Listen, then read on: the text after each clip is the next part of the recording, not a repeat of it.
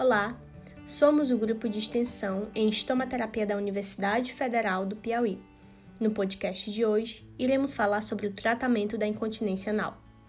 A incontinência anal é um sintoma mais comum do que se imagina, podendo ocorrer em qualquer faixa etária, principalmente em idosos.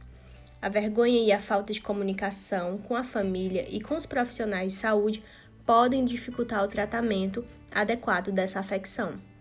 O tratamento dessa condição de saúde nem sempre necessita de intervenções cirúrgicas.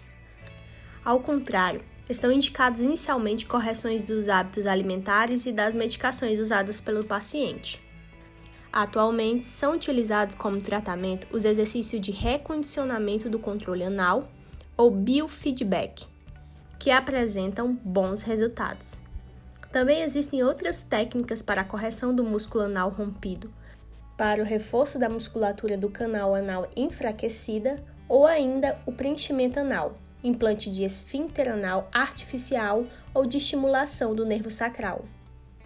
O tratamento clínico consiste em corrigir o tipo de evacuação, o que se consegue com dieta e medicamentos específicos para a diarreia e para o aumento do bolo fecal nos casos de prisão de ventre. Antidepressivos e pomadas que melhoram a sensibilidade anal também ajudam. Por fim, advertimos que o tratamento deverá ser definido por uma equipe multiprofissional capacitada. Então, esperamos que curtam essas informações e se gostou do episódio, não esquece de compartilhar com seus amigos, ok? Até a próxima semana!